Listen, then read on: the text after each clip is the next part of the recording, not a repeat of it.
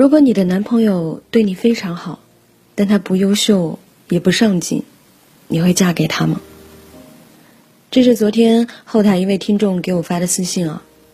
女孩说，男朋友在日常生活里是一个特别温柔体贴的人，会在她痛经的时候煮好红糖水，会给她做很多爱心便当，逛街的时候会时刻牵着她的手，帮她提东西。节日里也会有满满的仪式感和惊喜。他性格好，脾气也很好，唯独不好的，就是在工作赚钱这个事情上，永远都是吊儿郎当，没有斗志和上进心。这样的好先生，如果是你，你愿意嫁吗？在电视剧《奋斗》里啊，杨晓云遇到向南之后，被他的浪漫和温柔所吸引。于是开始轰轰烈烈的感情生活。可是结婚之后，杨晓云才知道，两个人的婚房不过是他跟别人借了个房子办婚礼而已。结婚的第二天，他们就开启了搬家的生活。没有任何深思熟虑就开始的婚姻，婚后当然也各种不顺遂。杨晓云希望向南可以为了两个人的未来努力，但对于向南来说，他习惯安于现状，只要有爱人陪伴左右，有三两好友，每天轻轻松松的过日子就够了。所以婚后两个人频繁争吵，闹到最后只能够不欢而散。其实对于婚姻和未来生活来说啊，向南从来都没有过任何的规划，能走一步算一步，是他能够想到的最佳对策。可是婚姻并不是过家家，不是两个人你侬我侬就可以把日子过好。柴米油盐酱醋茶，奶粉尿不湿，孩子未来教育等等，每一项都可能成为压垮婚姻的最后一根稻草。尽管电视剧的结局向南和杨晓云两个人又和好如初，但是我们都明白，现实也许不是电视剧。不可能像童话故事那般美好，曾经海枯石烂，也许最后只能够好聚好散。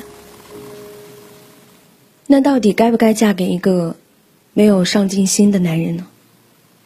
一千个人里会有一千种答案吧，但是我觉得最重要的还是看个人选择。如果说你已经强大到只需要一个人努力就可以撑起一个家庭，那无可厚非。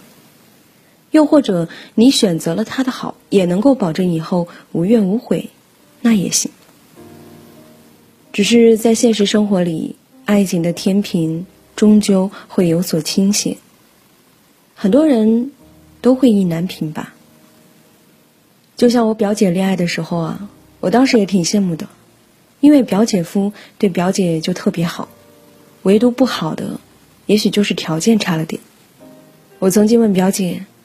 你的条件也不错呀，你的条件也挺好的，为什么不找一个条件更好的呢？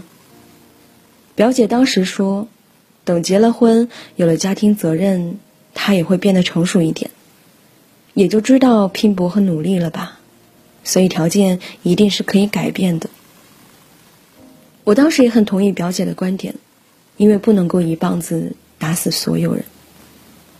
可是后来，表姐还是离婚了。结婚之后，表姐依然选择了相信，相信有了孩子之后，她也会有上进心，为了孩子可以一改前非。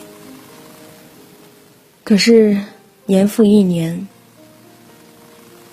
表姐夫还是一如当初，表姐不再相信了，所以最后离婚了。离婚之后，表姐说。没有上进心的男人，就算对你再好，婚姻也是不会安稳的。因为他的不上进，你就要承担的更多，柴米油盐酱醋茶都要计算着，孩子奶粉尿不湿也要计算着，一切的开支都是能省则省，省最后你就会发现，对方还在原地，完全没有任何的长进，而你已经被他折磨的歇斯底里了。有人说，一个人在感情里偷懒，那么另一个人要么离开这个人，要么就得加倍的为了他的偷懒而买单。是啊，谈恋爱或许可以随心所欲，可是婚姻是不行的。但凡一方不努力，就可能让原本不富裕的家庭雪上加霜，而另一个人为了避免婚姻家庭变得很糟糕。就要耗费更多的时间和精力，去维护、去填补另一个人的不足。夏沫也曾经说过啊，物质的贫穷并不可怕，真正令人觉得可怕的、感到可耻的，是人穷志短、鼠目寸光、不思进取。我相信，对于大多数的女生而言，都是不怕吃苦的，也不怕对方穷，只怕对方没有上进心。只怕对方会让自己吃一辈子的苦吧。可能年纪小一点的时候，我也会觉得，只要对方对我好，其他什么都不重要。